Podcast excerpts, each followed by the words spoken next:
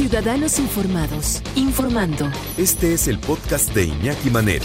88.9 Noticias. Información que sirve. Tráfico y clima cada 15 minutos.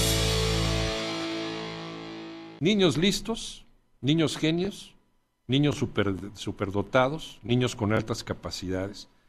Eh, existen todas estas clasificaciones, hay una sola eh, hay una evolución del cerebro en una persona, de repente un brinco, un salto cuántico que produce un niño superdotado, de estos niños que de repente se aburren en clase porque están en quinto de primaria, pero deberían estar eh, intelectualmente, deberían estar en quinto de prepa.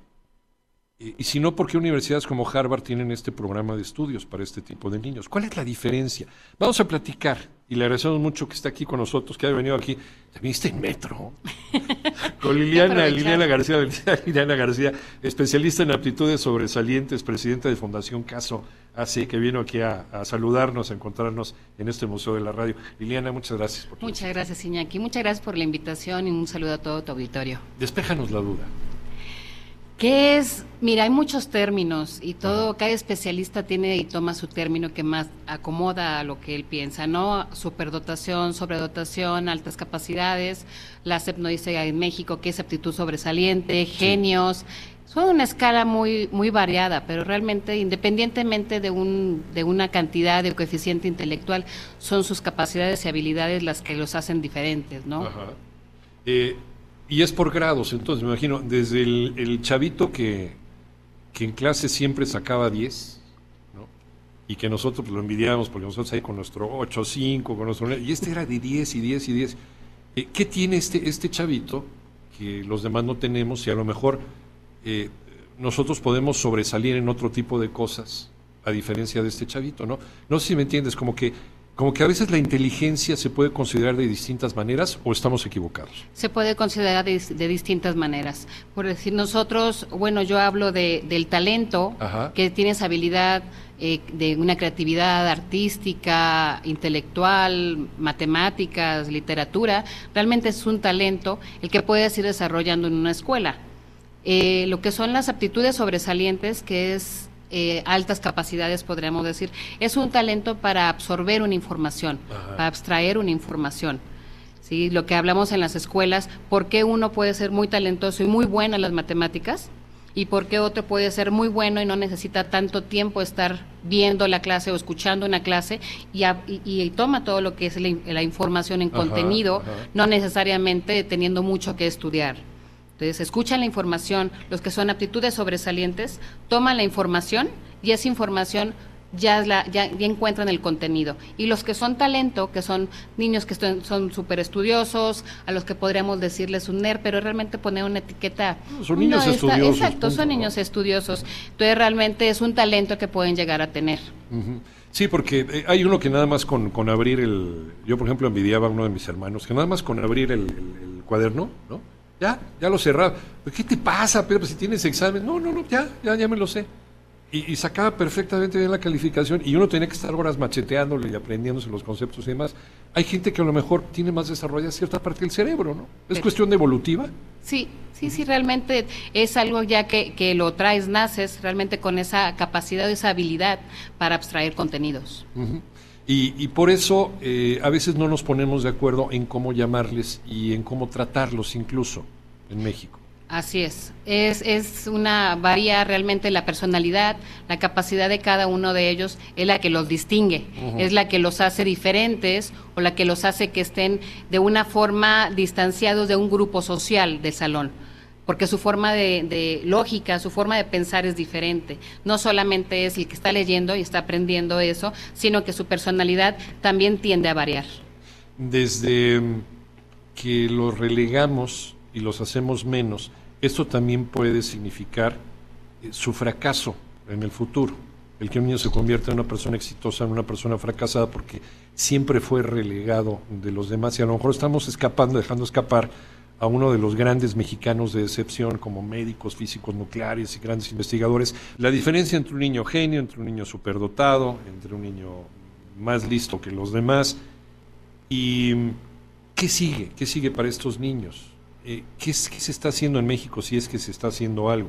¿Cuál es el futuro de uno de estos chavitos que no son comprendidos por sus pares y no son comprendidos también por las políticas públicas eh, educativas en México. Estamos platicando con la licenciada Liliana García, especialista en aptitudes sobresalientes, presidenta de Fundación Caso Asociación Civil. Eh, desde luego, eh, me decías una cosa fuera del aire que, que, ya lo habíamos comentado en algún momento, Liliana. Estos chavos a lo mejor son, son diagnosticados como si tuvieran trastorno por déficit de atención, porque como se aburren, ¿no? a lo mejor pues están dispersos o están distraídos o, se ponen a hacer otro tipo de cosas, se ponen a echar relajo, cuando realmente ya no tienen más que aprender en ese curso. ¿Y qué pasa? Que los empastillan. Así es, Iñaki. Lamentablemente, el falta de conocimiento del tema, los docentes, eh, la primera idea que tienen ellos es que tienen eh, trastorno de déficit de atención y para ellos es que ya terminaron de entender lo que, este, lo que la maestra estaba haciendo y qué hacen, se distraen, empiezan a jugar con otros niños, no dejan de ser niños. Ajá, claro. Entonces ya no les, no les atienden, no les llama más la atención la clase porque ya entendieron de qué se trata. ¿En qué tipo de adulto se convierte un niño que no tiene la atención necesaria por parte de las autoridades educativas, por parte de las mismas escuelas? Y cuando crece y desperdicia todo ese potencial, a lo mejor crece eh, incluso hasta resentido con la misma sociedad. Sí, es, es eh, puede ser una tendencia a, que sean este, relegados socialmente y que eso les, les cause ya de adultos pues realmente una movilidad de talentos o un desperdicio de un talento que podemos haber aprovechado en la infancia. Entonces es muy importante que la educación o los docentes desde chicos puedan y aprendan a detectar lo que es una actitud sobresaliente. ¿sí? Eh, son inquietos, tienen una excelente memoria, son intensos en sus pláticas, buscan una afinidad con adultos, no tanto con sus similares, ¿sí? su aprendizaje es muy rápido. Entonces hay mucha forma de cómo un docente puede detectar, no tanto una, un trastorno de déficit de atención, sino una capacidad para aprender y, abstraer un contenido de una clase.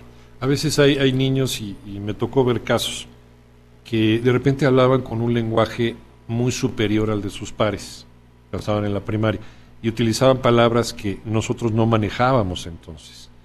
Y entonces nos burlábamos, y no solamente nosotros, también los maestros, y también sus papás, y cállate niño, y ahí está el raro. No, es, es mi hijito el extraño, es mi hijito el raro, y lo relegamos y lo escondemos. Y, ¿no?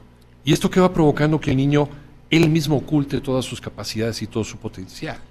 Así es, exacto. Es la, la forma en la que quieren mejor, prefieren estar por la media antes que sobresalir. Ajá. ¿Por qué? Porque les es más fácil, socialmente les es más fácil. Sufren menos, se adaptan, porque tienen una capacidad de adaptación, sí se adaptan para no ser la diferencia y no ser etiquetados. Entonces, ahí es donde, donde entran los docentes, donde entran los padres de familia, hay que informarse, hay que saber de qué se trata realmente una aptitud sobresaliente y la diferencia con un trastorno de déficit de atención. Entonces, esa información es la que realmente eh, yo busco eh, tratar de, hacerle entender a los padres cuál es la diferencia, qué, podemos hacer por ellos, realmente es ponernos a, prepararnos y a estudiar. Y no es que un niño se la pase todo el día con los adultos, porque me recuerdo yo con mi hijo que me pasó a mí, lo viví con mi hijo me decía, es que tu hijo se la pasa este con adultos. Entonces yo hice un recuento de tiempos y realmente estaba con adultos a la hora de la comida. Porque, era con los únicos con los podía tener una conversación. Sí, una conversación, pero estaba en la escuela, estaba con niños, íbamos y comíamos, estábamos dos juntos, y en la tarde se iba a otras clases. Entonces realmente, pues no convivía realmente con un adulto, pero él se sentía tranquilo cuando estaba con adultos porque no sufría o no se sentía incomprendido, ¿no? En este momento te está escuchando seguramente papá o mamá y hay un niño con estas características. Y a lo mejor alguien en este momento se está identificando, híjole, si es que mi hijo es así. Pero creo que no le estoy dando la atención necesaria. Y a veces, a veces no sabemos qué hacer o cómo reaccionar, no, no tenemos las herramientas. Nos asusta lo que es diferente a nosotros. Sí, como papás nos asusta, como papá nos asusta y es buscar información, buscar información de cómo lo puedo ayudar es no sentirnos mal, sino dejarlo ser. Ponte a estudiar tu papá, a qué es una actitud sobresaliente, cuáles son las cualidades y dejar que tu hijo sea feliz con el talento que tiene. El talento es intelectual. Entonces, como las mismas herramientas que le proporcionamos a, este, a un creativo, a un artista, a un intelectual, se las tenemos que brindar a nuestros hijos. Entonces, es, es, ponerse a estudiar, investigar. Ya con las redes ahorita realmente tenemos a la mano mucha información. Eso nos ayuda muchísimo a que, a que buscar información. Tienes, tienes toda la razón del mundo. Es una familia muy conservadora, una familia de administradores de empresas, en donde uno de los chavitos sale con aptitudes para tocar un instrumento, para cantar o para actuar, que se sale completamente de la caja, ¿no? Entonces nos espantamos y no sabemos qué hacer con él y lo regañamos y lo relegamos. Vamos, la primera reacción es regañar, ¿no? Es que tienes que estudiar como tu abuelo, es que si no, si no es negocio no sirve para nada, ¿no? ¿Tú qué vas a hacer? Y lo mismo pasa con estos niños especiales. Lo mismo pasa, y como es un talento, yo le llamo un talento intangible, sí. entonces eh, tendemos a decirles a los hijos, es que tienes que demostrar que eres inteligente, sí, pero no dejan de ser niños, su forma de madurar es al ritmo de la edad que tienen, aunque intelectual estén tres niveles arriba de lo normal, digo, del promedio de sus similares, sí, él no deja de ser un niño. Entonces realmente es ponernos a estudiar como papás, generarle las herramientas a, tu hijo, qué es lo que le gusta, qué es lo que le apasiona, si le apasiona estudiar, que se ponga a estudiar, pero que realmente él lo esté disfrutando. ¿sí? No, era, no sea tanto el, el, el que tienes que demostrar tu talento, sino que él tenga que ser y pueda vivir una infancia amigable con su, con su talento, ¿no? Te, dejo la pregunta, eh, licenciada Liliana García, especialista en aptitudes sobresalientes, presidenta de Fundación Caso AC, y ahora que regresemos la, seguimos platicando. Eh, ¿En qué momento se empieza a detectar, desde que son bebitos, cuáles son las señales para poder decir, a lo mejor mi hijo tiene estas características y qué puedo empezar a hacer. Uno, para que no se sienta relegado de sus pares, de sus compañeros, ni tampoco de los adultos que de repente lo rechazan porque nos asombra y nos asusta.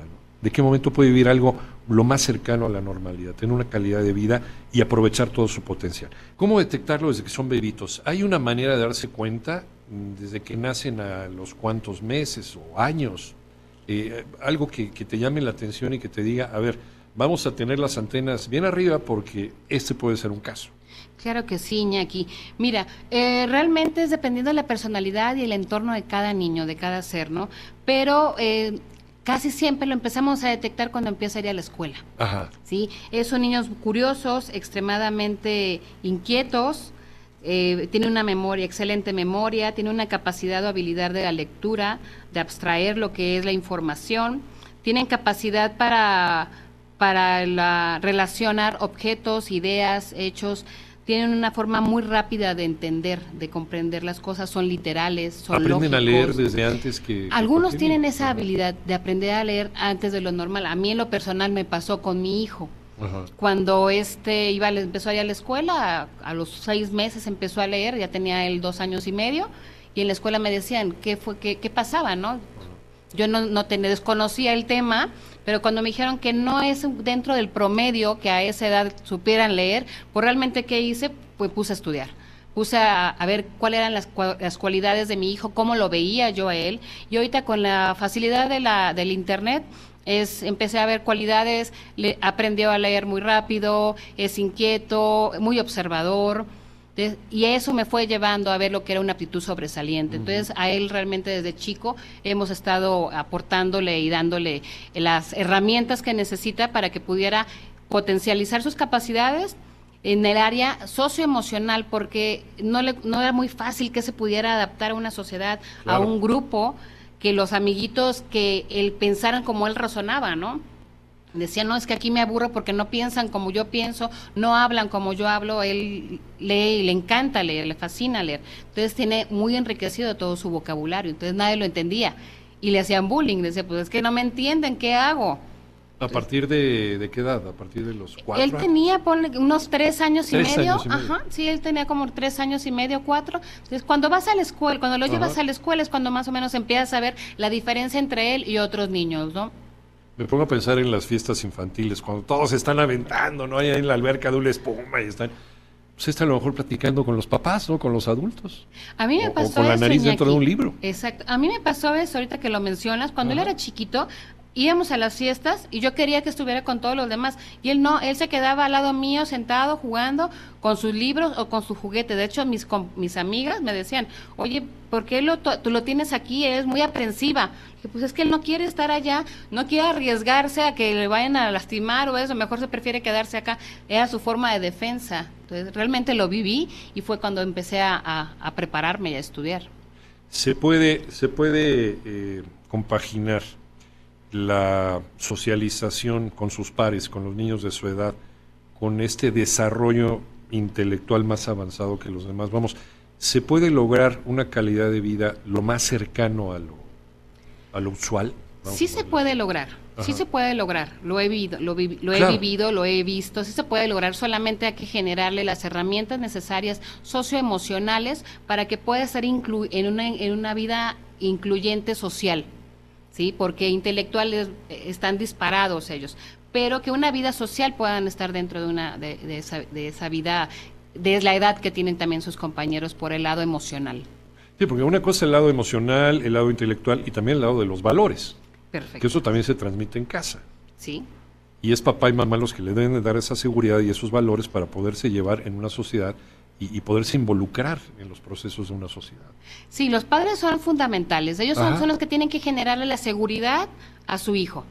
¿Sí? De que todo está bien, de que tiene que jugar, de que tiene que divertirse, independientemente de lo intelectual, y por otro lado, prepararlo en lo intelectual. Por eso te comento, los papás son los, que, los primeros que vamos a detectar una diferencia, una aptitud sobresaliente, y somos los primeros que tenemos que estar comprometidos a ponernos a estudiar o en manos a que preguntar, no que no nos dé miedo estar preguntando, ¿no? Porque mi hijo es diferente, pero indiferente en qué sentido. Ajá no social, sino intelectual, generarle las herramientas para que ese niño pueda ir caminando de la mano con la edad, con los juegos y que lo intelectual lo pueda seguir potencializando. Sí, no, no, no se trata de un monstruo, se trata de una persona que pues, su cerebro dio un brinco en algún momento de la gestación, una evolución, ¿no?